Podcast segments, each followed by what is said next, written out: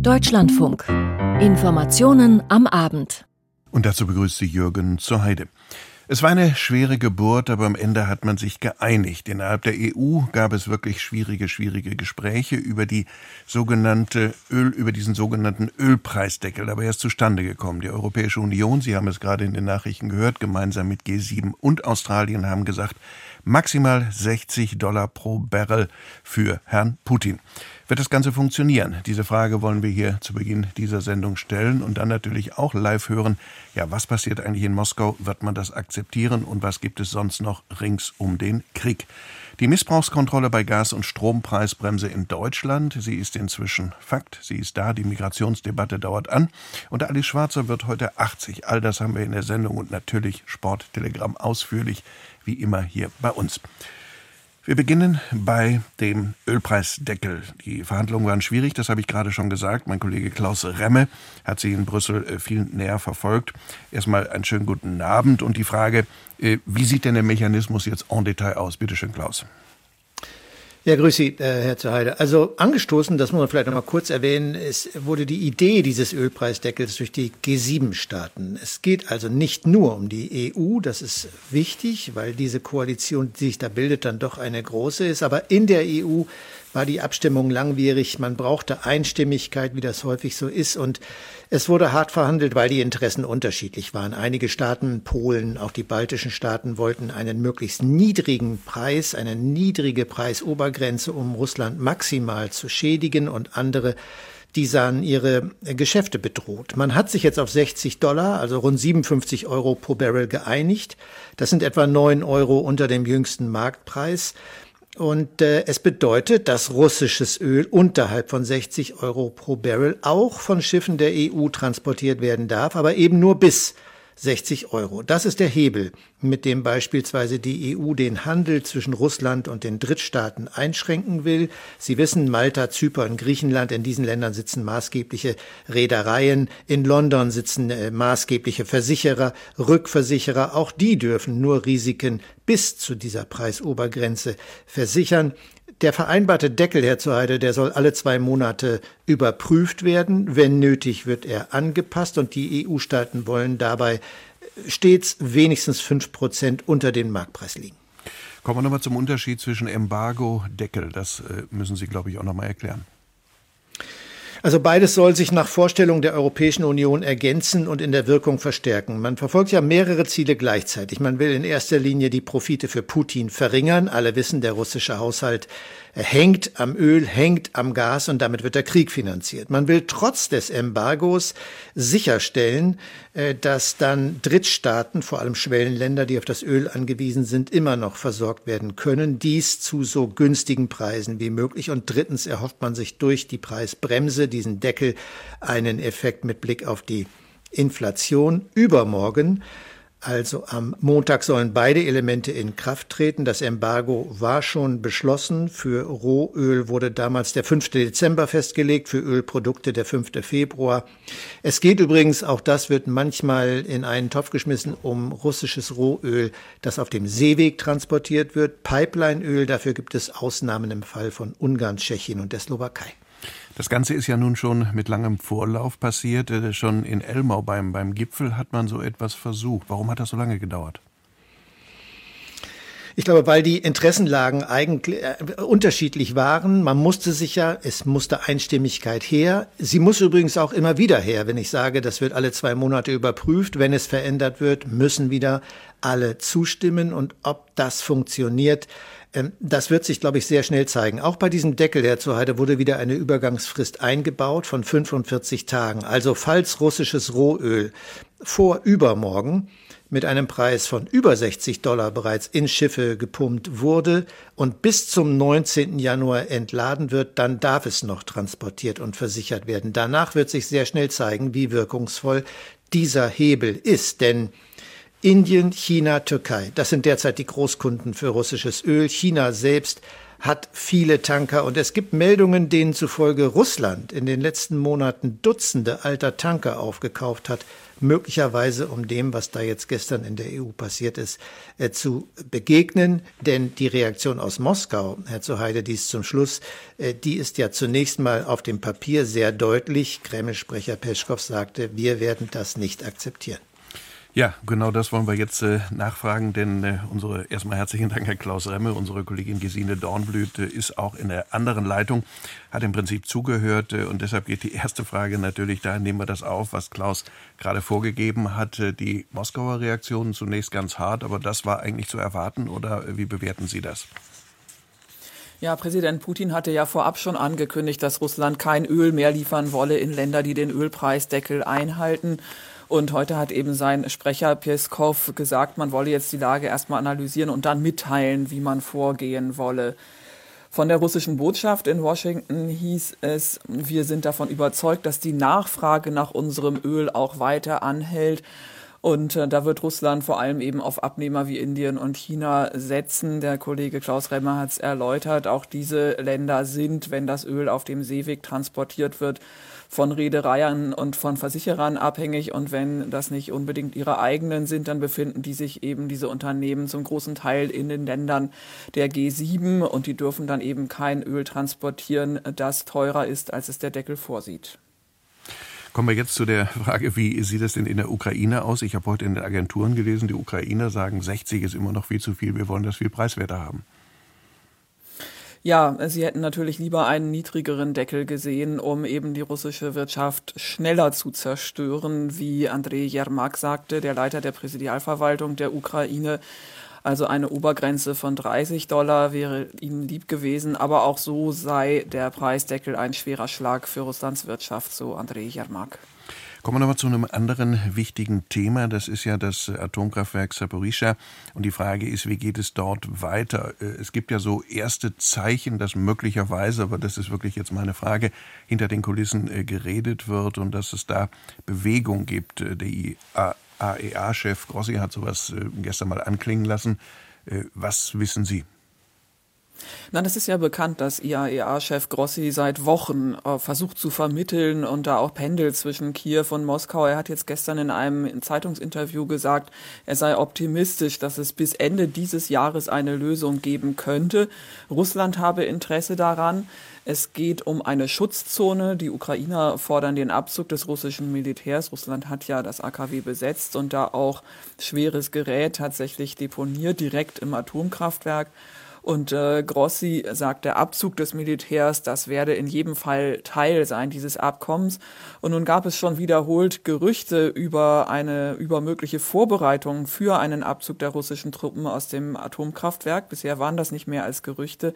Gestern berichtete nun das russische Exilmedium Medusa unter Berufung auf eine anonyme Quelle im Umfeld des Kreml über einen möglichen Deal. Man muss dazu sagen, Medusa ist gewöhnlich gut, ähm, gut unterrichtet und gut informiert. Und Medusa berichtete nun, und da ist interessant, kommt wieder Öl ins Spiel, Russland soll bereit sein, sein Militär abzuziehen aus dem Atomkraftwerk, wenn es im Gegenzug Garantien bekomme für einen sicheren Öl- und Gastransit durch die bestehenden Pipelines durch die Ukraine. Das ist bisher aber noch absolut nicht bestätigt. Ich frage Sie, macht das Sinn? Könnten, könnte das die Interessen von beiden Seiten äh, berücksichtigen? Denn die entscheidende Frage wird ja auch sein, dass die Ukraine möglicherweise wieder Strom kriegt aus diesem Atomkraftwerk. Ja, das ist ganz sicherlich im Sinne der Ukrainer, dass die Russen sich zurückziehen. Was nun diesen Öl- und Gastransit angeht, da gibt es viele Unbestimmte. Ähm, es gab, äh, steht auch durchaus also besteht die Möglichkeit, dass dort manipuliert wird und die, der Transit unterbrochen wird und dann sich beide Seiten, äh, Russen und Ukrainer, gegenseitig die Schuld in die Schuhe schieben. Also das ist insgesamt erstmal, würde ich sagen, eine wackelige Konstruktion. Wenn aber das AKW Saporischja tatsächlich äh, wieder vollständig unter ukrainischer Kontrolle wäre, dann wäre das natürlich auch für das Stromnetz und die Energieversorgung eine große Erleichterung. Die Ukraine lebt ja in der Erwartung von wiederholten groß angelegten Raketenangriffen. Ähm, zuletzt am 23. November hatte Russland da weite Teile der Energieversorgung nach äh, lahmgelegt und es gab auch heute wieder Luftalarm in weiten Teilen des Landes, auch in Kiew. Und ähm, von den Gouverneuren in der Ukraine heißt es, dass acht Regionen mit Raketen und Artillerie heute angegriffen worden seien. Bekannt ist, dass Kramatorsk im Gebiet Donetsk im Osten von Raketen getroffen wurde. Dort soll ein Industriegebiet getroffen worden sein. Details sind aber noch nicht bekannt. Gesine Dortmüth, ganz herzlichen Dank für diese aktuellen Informationen heute. So viel zu den internationalen Verwerfungen in Deutschland. Für die gesamte Debatte natürlich auch zu vielen, vielen Fragen, unter anderem der Frage, wie viele Menschen ihre Rechnungen für die Energie im kommenden Jahr bezahlen können und sollen. Die Bundesregierung hat vieles gemacht. Insofern, was bei den Menschen ankommt, ist bei weitem nicht das, was man zwischendurch geglaubt hatte. Das merkt jeder, der in diesen Tagen die aktuellen Dinge von seinem Energieversorger bekommt. Allerdings gibt es immer noch viel Misstrauen und deshalb hat die Bundesregierung jetzt eine Missbrauchskontrolle bei Gas und auch bei der Strompreisbremse eingeführt. Also das Kartellamt muss aktiv werden. Was steckt dahinter? Eva Ellermann erklärt es. Mit der geplanten Strom- und Gaspreisbremse will die Ampelkoalition den Verbraucherinnen und Verbrauchern helfen. Gleichzeitig will sie unterbinden, dass Energieversorgungsunternehmen das Instrument ausnutzen. In die Gesetzentwürfe ist deshalb eine Missbrauchskontrolle eingebaut. In einer Stellungnahme des Wirtschaftsministeriums heißt es, die Missbrauchskontrolle dient dazu, ungerechtfertigte Preiserhöhungen zu unterbinden also solche, die sich nicht durch steigende Beschaffungskosten rechtfertigen lassen. Das heißt, nicht jede Preiserhöhung ist automatisch illegal, sondern solche, die missbräuchlich und ungerechtfertigt sind. Die Strom- und Gasversorger dürfen 2023 ihre Preise nur unter bestimmten Bedingungen erhöhen. Nach Angaben von Michael Kruse, Energieexperte der FDP-Bundestagsfraktion, bedeutet das gestiegene Beschaffungspreise, also zum Beispiel, wenn man beim Einkauf eben höhere Preise hat als Energieversorgungsunternehmen, dass die dann natürlich auch an Kunden weitergegeben werden dürfen. Aber Preissteigerungen, die darüber hinausgehen, die dürfen nicht weitergegeben werden. Das gilt, solange Strom- und Gas Gaspreisdeckel wirksam sind. Neu ist, dass die Energieunternehmen eine Beweispflicht haben. Sie müssen gegenüber dem Bundeskartellamt nachweisen, dass eine geplante Preiserhöhung für die Kunden nicht über die Preissteigerung bei ihren eigenen Einkaufskosten hinausgeht. Noch einmal Michael Kruse. Die Energieversorgungsunternehmen müssen ihre Preissteigerungen an das Bundeskartellamt melden, sodass dann das Bundeskartellamt schauen kann, ob es eine ähm, zu hohe Preiserhöhung gibt. Und das ist auch sehr wichtig, denn ähm, im Rahmen der Preisbremsen kriegen die Energieversorgungsunternehmen ja einen Teil der Preissteigerung auch erstattet. Und äh, deswegen ist es sehr wichtig, dass es hier keine Mitnahmeeffekte auf Seiten der Energieversorgungsunternehmen gibt. Viele Strom- und Gasanbieter haben bereits Preiserhöhungen zum neuen Jahr angekündigt. Selbst Insider wundern sich über große Preisunterschiede, so wie Steffen Harter von den Stadtwerken Dreieich in Hessen. Natürlich verfolgt jedes Unternehmen eine eigene Beschaffungsstrategie, aber diese extreme Spreizung der Preise, die wir momentan sehen, ist energiewirtschaftlich eigentlich gar nicht mehr zu begründen. Deshalb könnten etliche Erhöhungen nochmal auf den Prüfstand kommen, wenn die Preisbremsen wie geplant im März in Kraft treten. Wenn das Bundeskartellamt sagt, der Preisaufschlag ist ungerechtfertigt, dann kann es den Versorger anweisen, ihn zurückzunehmen und auch eine Geldstrafe verhängen. Allerdings kann man davon ausgehen, dass das Kartellamt eine Weile braucht, um hunderte Preiserhöhungen zu kontrollieren. Kundinnen und Kunden, denen die angekündigte Tariferhöhung zum neuen Jahr übertrieben vorkommt, können abwarten, Widerspruch einlegen oder den Anbieter wechseln. Das war der Bericht von Eva Ellermann. Jetzt kommen wir zur Migration respektive zur Einbürgerung. Bei der Migration wissen wir alle, auch die aktuellen Auseinandersetzungen und die Kriege werden dazu führen, dass eher mehr Menschen kommen, äh, als das äh, in der Vergangenheit der Fall gewesen ist. Dann staucht natürlich die Frage auf Einbürgerung für diejenigen, die schon lange hier sind.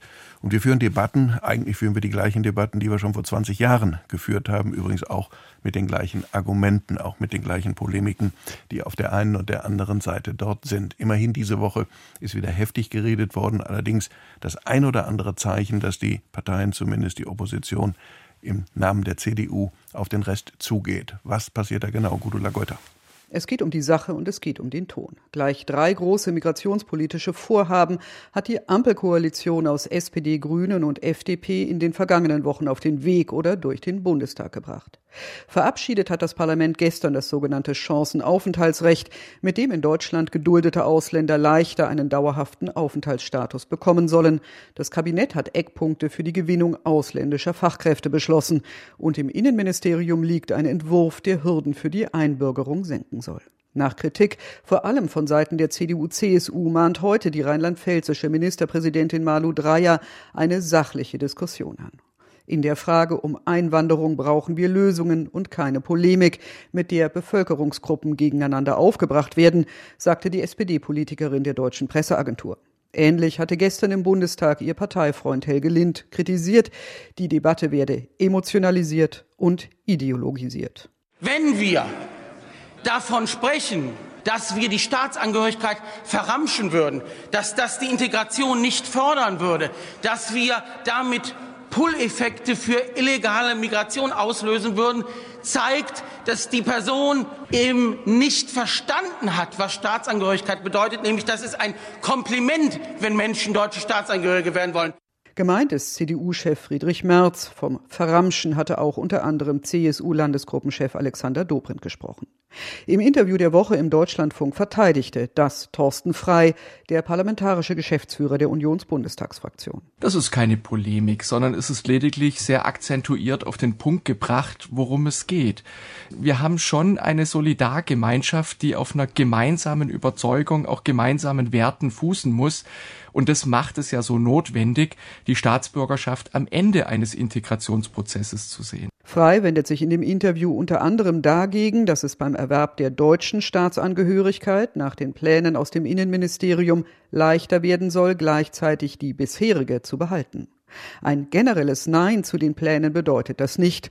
Offen zeigt sich der CDU-Politiker insbesondere für Erleichterungen für die, die als sogenannte Gastarbeiter nach Deutschland gekommen sind und bis heute einen schriftlichen Deutschtest nicht bestehen würden. Ich finde, wenn es um Menschen geht ab dem 67. Lebensjahr, dann ist es angezeigt, wenn sie lange schon in Deutschland leben, dass man da durchaus auch undogmatische Lösungen finden, dass man pragmatisch damit umgeht. Solche Fragen werden auch in Freis Fraktion diskutiert. Gestern hatte sich Uneinigkeit vor allem im Umgang mit Geduldeten gezeigt.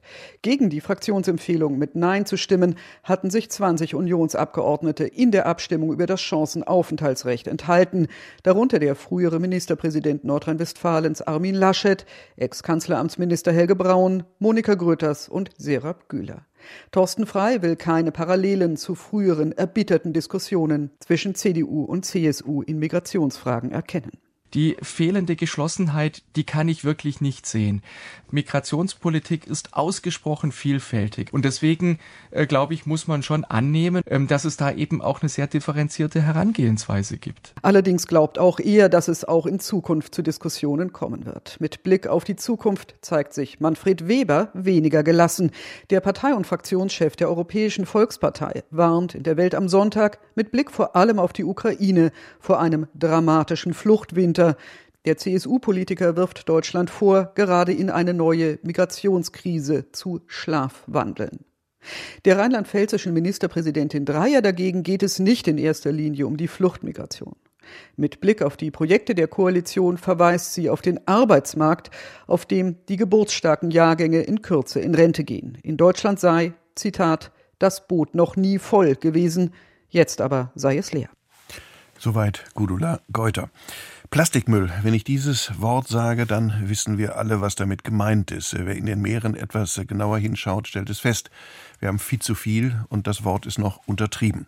Immerhin gibt es jetzt Verhandlungsrunden über ein weltweites Abkommen gegen die Plastikverschmutzung und das Ganze findet in Uruguay statt. Dort gibt es erste, ja durchaus zufriedene Ergebnisse. Anne Herberg. Es geht um nichts weniger als der Vermüllung der Welt mit Plastik den Kampf anzusagen. In Uruguay haben sich Vertreter aus 190 Ländern zu einer ersten Verhandlungsrunde getroffen, um weltweit verbindliche Regeln gegen die Plastikverschmutzung auszuarbeiten. Umweltschützer zogen nun eine positive Bilanz. Über 140 Länder haben sich grundsätzlich für globale Regeln und Kontrollmechanismen ausgesprochen, sagte Alois Fedder, der Plastikmüllexperte von der Umweltschutzorganisation WWF gegenüber der ARD am Freitag. Das sei mehr als erwartet worden war. Allerdings formierte sich ihm zufolge auch bereits der Widerstand, darunter von Erdölförderländern und einigen mächtigen Industriestaaten. Sie wollten lediglich nationale Regelungen auf freiwilliger Basis. Ein erfolgreiches Abkommen müsste aber weltweit gleiche, verbindliche Regeln und Standards festlegen. Das Komitee soll bis Ende 2024, also innerhalb von zwei Jahren, eine Konvention erarbeiten, in der verbindliche Regeln und Maßnahmen festgelegt werden zur Eindämmung der Verschmutzung durch Einwegplastik, Geisternetze oder Mikroplastik. Nach UN-Angaben nimmt die Kunststoffverschmutzung rapide zu. Ohne Gegenmaßnahmen könnte sich demnach die Menge an Plastikabfällen in den Meeren und anderen Gewässern von jährlich etwa 9 bis 14 Millionen Tonnen auf voraussichtlich 23 bis 37 Millionen Tonnen pro Jahr bis 2040 mehr als verdoppeln. Das war der Bericht von Anne Herberge. Und jetzt Anne Herberg. Und jetzt sage ich nur, sie wird 80 heute und sie wird richtig gefeiert. In Köln bei der Oberbürgermeisterin. Und wenn ich jetzt den Namen sage, dann wissen Sie es, möglicherweise wissen Sie es ohnehin, weil es auch einen Film gibt. Alice Schwarzer wird 80. Mehr muss ich jetzt nicht sagen. Friederike Müllender. Wer ist Alice Schwarzer? Jeder kennt die Preisträgerin, die Ikone des Feminismus in Deutschland, unermüdliche Streiterin für die Sache der Frau, wie Alice sie sieht. Und eben jene Ikone, wie Harald Schmidt sie in seiner Laudatio bezeichnet, feiert heute ihren 80. Geburtstag. Geboren und aufgewachsen ist die Frauenrechtlerin als uneheliches Kind in Wuppertal, aufgezogen von ihren Großeltern. Ich habe ohne jeden Zweifel die, die politische Schärfe meiner Großmutter, ihr Engagement und auch ihren, ich würde sagen, unbegrenzten Gerechtigkeitssinn. Also das kann bis zum Fanatismus gehen, auch bei mir. In den vergangenen Jahrzehnten hat Alice Schwarzer den Feminismus in Deutschland geprägt. Durch die Gründung ihres eigenen feministischen Frauenmagazins Emma und auch durch die Antisexismusklage 1978 gegen den Stern. Das hatte es noch nie gegeben einen weiblichen Menschen so darstellen, nackt mit dem Fahrradsattel im Hintern, ähm, das ist genauso ernst zu nehmen, wie wenn man einen Menschen rassistisch darstellt oder antisemitisch. Alice Schwarzer scheitert vor Gericht. Die mediale Aufmerksamkeit aber ist ihr sicher. Unvergessen bleibt auch das von ihr 1971 initiierte Sterncover Wir haben abgetrieben. 374 Frauen bekennen sich öffentlich abgetrieben zu haben, darunter auch bekannte Persönlichkeiten wie die Schauspielerinnen Romy Schneider und Senta Berger. Über Abtreibung redete man noch nicht mal mit seiner besten Freundin oder der eigenen Mutter. Es war ein dunkles, blutiges Geheimnis. Das Cover erregt Aufsehen und wird ein wichtiger Anstoß zur modernen Frauenbewegung in Deutschland. Doch welche Rolle spielt Alice Schwarzer heute noch in Deutschland? Autorin und Journalistin Sophie Passmann. Es kommt darauf an, welche Frau in welchem Alter man fragt, wofür Alice Schwarzer steht. Dann würden verschiedene Generationen sagen, Alice Schwarzer steht für Abtreibung oder für das Recht auf Abtreibung. Ähm, sie steht für Porno, sie steht für ähm, äh, gegen Prostitution sein. In meiner Generation würde man aber sagen, nein, Alice Schwarzer steht für ein ganz eigenartiges, problematisches Verhältnis zu zum Beispiel dem Kopftuch oder Transsexualität. Zuletzt forderte sie alle Frauen auf, ihr Kopftuch aus Solidarität mit den Frauen im Iran abzulegen. Ihre Plakatkampagne, um für die Bild-Zeitung zu werben und ihre Berichterstattung über den Kachelmann-Prozess bringen Alice Schwarzer viel Kritik ein. Zuletzt bekam sie deutlich Gegenwind, als sie Bundeskanzler Olaf Scholz gemeinsam mit anderen Prominenten davor warnte, schwere Waffen an die Ukraine zu liefern. Und auch das gehört zu ihrem Leben. 2016 verurteilte sie das Amtsgericht Köln zu einer Geldstrafe wegen Steuerhinterziehung. Alice Schwarzer ist eine streitbare Persönlichkeit. Dass die ARD ihren 80. Geburtstag zum Anlass nimmt, Teile ihres Lebens in einem Zweiteiler zu verfilmen, nimmt sie mit Humor. Man liefert so sein Leben aus, dann wird mhm. das dargestellt, dann kommt das im Fernsehen und so. Also man muss schon dumm sein, um nicht Bedenken zu haben, wenn man so einen Schritt macht. Aber ich habe mir gesagt, ach Gott, wer weiß, letztendlich besser als posthum. Und du berätst es mit, ne? Da ja, machen die ja, ja. nur Unsinn. Auch mit 80 Jahren will sich Alice Schwarzer nicht zur Ruhe setzen. Das kann man auch kaum sich vorstellen. Friederike Müllender war das. Deutschlandfunk. FIFA Fußballweltmeisterschaft. Ja, und damit haben wir es auch so gesagt, wie es richtig ist, wie die FIFA das gerne hätte. Äh, Maximilian Rieger macht das die ganze Zeit, ist bei mir im Studio, Sporttelegramm. Maximilian, bitteschön. Genau, der erste Viertelfinalteilnehmer bei dieser FIFA-Fußball-Weltmeisterschaft in Katar steht fest. Es hat einen Favoritensieg im Achtelfinale gegeben. Die Niederländer besiegen die USA mit 3 zu 1. Julia Metzner. Mit dem Schlusspfiff ist ein leichtes Grinsen über das Gesicht von Louis van Gaal gehuscht. Der Bondscoach hat ein 3 zu 1 seiner Mannschaft gegen die USA gesehen, das so in Ordnung geht, das verdient herausgearbeitet worden ist und das den Ursprung hatte im 1 zu 0 nach 10 Minuten von Depay kurz vor der Pause, das 2 zu 0 von Blind nach der Pause, agilere und aktivere US-Amerikaner, die noch zum Anschlusstreffer kamen, 76. Minute. Minute Right. Aber das Glück und die Hoffnung währten nur fünf Minuten, denn dann sorgte Dumfries mit dem 3 zu 1 für den Schlusspunkt und die Niederlande ziehen damit als erstes Team in Doha ins Viertelfinale ein. Und die möglichen Gegner der Niederländer heißen Argentinien und Australien. Beide Teams treffen heute um 20 Uhr aufeinander. Martina Knief blickt voraus auf das Duell zwischen dem Titelfavoriten und dem Außenseiter. Die Rollen zwischen Argentinien und Australien sind klar verteilt. Die Südamerikaner sind Dauergast in der K.O.-Runde einer Weltmeisterschaft. Die Australier haben erst zum zweiten Mal nach 2006 das Achtelfinale einer WM erreicht. Bereits jetzt schon spielt das Team allerdings seine beste Weltmeisterschaft. Das kann man zwar von den Argentiniern noch nicht behaupten, aber das Team um Superstar Lionel Messi hat sich in das Turnier hineingekämpft und wird von vielen tausenden fanatischen Anhängern bedingungslos angefeuert. Für eine gute Stimmung ist also heute im Stadion gesorgt. Und Argentinien möchte sich nicht von Australien vom Weg zum dritten WM-Titel abbringen lassen. Die Fußballer spielen WM in Katar, die Fußballerinnen spielen weiter Bundesliga und da hat der VfL Wolfsburg mit 5 zu 0 gegen den Tabellendritten Eintracht Frankfurt gewonnen. Christopher Klein. Maßgeblichen Anteil am deutlichen Sieg gegen die Frankfurterinnen hatte Stürmerin Jill Roth, die gleich dreimal traf. Gleich zu Beginn, kurz vor und kurz nach der Pause. In der ersten Halbzeit war zudem noch das Wolfsburger Geburtstagskind Eva Pajo erfolgreich. Die Eintracht-Defensive machte teilweise eine unglückliche Figur. Die ehemalige Wolfsburgerin Sarah Dawson schoss kurz vor Schluss sogar noch ein Eigentor zum 5 zu 0 Endstand. Offensiv hatten die Frankfurterinnen kaum gute Szenen. Die Wolfsburgerinnen dagegen haben an der Tabellenspitze jetzt fünf Punkte Vorsprung vor Bayern München und sieben sieben Punkte vor der Eintracht. Und auch atmosphärisch war dieser Nachmittag ein Erfolg. Bei Temperaturen um den Gefrierpunkt waren gut 14.000 Fans in der großen Wolfsburger Arena dabei. Gemeinsam mehr bewegen. Unter diesem Motto hat heute die Mitgliederversammlung des Deutschen Olympischen Sportbundes in Baden-Baden stattgefunden. Und bewegt werden soll Deutschland auch in Richtung einer neuen Olympiabewerbung, berichtet Marina Schweizer. Es ist der Auftrag für eine deutsche Olympiastrategie. Innerhalb eines Jahres wird erarbeitet, ob sich Deutschland erneut für Olympische und Paralympische Spiele bewerben soll. Wenn ja, für welches Jahr, an welchen Orten und mit welchem Konzept. Dafür hat sich die Mitgliederversammlung des Deutschen Olympischen Sportbundes einstimmig ausgesprochen. Es soll eine Strategie werden, die die Bevölkerung mitnehmen kann. Eine Herausforderung nach den per Volksentscheid abgelehnten Olympiabewerbungen in Hamburg und München. Rückenwind gab es bei der Mitgliederversammlung für die Führung des Sportdachverbandes. Nach einem Jahr auf Probe wurde Präsident Thomas Weikert mit vier Gegenstimmen wiedergewählt. Er bleibt für weitere vier Jahre im Amt, gemeinsam mit dem bisherigen Präsidium und einem neuen Mitglied. Die künftigen Aufgaben spiegeln auch die großen Themen dieser Zeit, etwa die Energiekrise, Menschenrechte und die Aufarbeitung sexualisierter Gewalt im Sport.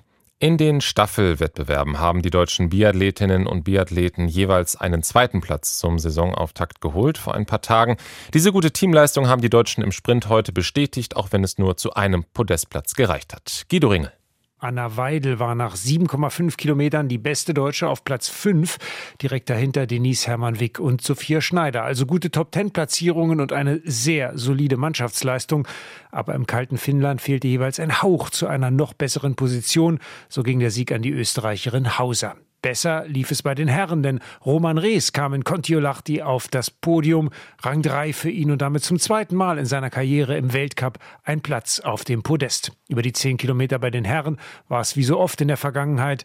Der Norweger Johannes Tinis Bö holte den Sieg würde es im Sport um Gastfreundschaft gehen. Die österreichischen Rodlerinnen und Rodler wären heute schlechte Gastgeber gewesen, denn sie gewinnen alle drei Rennen auf ihrer Heimstrecke in Innsbruck Eagles. Raimo Hinsdorf. Alle drei Tagessiege gingen in Tirol an die Gastgeber, auch der im Männerdoppel. Dort landete Österreich sogar einen Dreifachtriumph. Ganz vorn Juri Gatt und Ricardo Schöpf. Die Weltmeister Toni Eggert und Sascha Benneken verpassten als Vierte ebenso das Podest wie die einen Rang nach ihnen eingekommenen Olympiasieger Tobias Wendel und Tobias Arlt. Es gab eine Weltpremiere auf Kufen. Nun dürfen auch die Rodlerinnen im Weltcup Doppelsitzer fahren.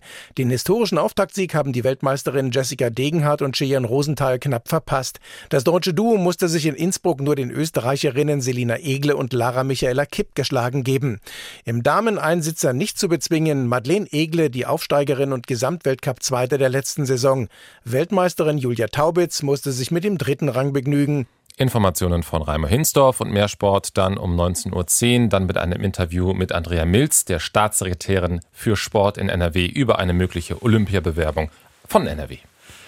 Das war Maximilian Rieger. Ganz herzlichen Dank für diese Informationen aus der Welt des Sports. Hier folgt gleich der Hintergrundentspannung in Sicht Kosovo, Serbien und der Streit um die Autoschilder. Ich äh, gehe jetzt hier, mein Name ist äh, Jürgen Zerheide und sage bis demnächst und tschüss.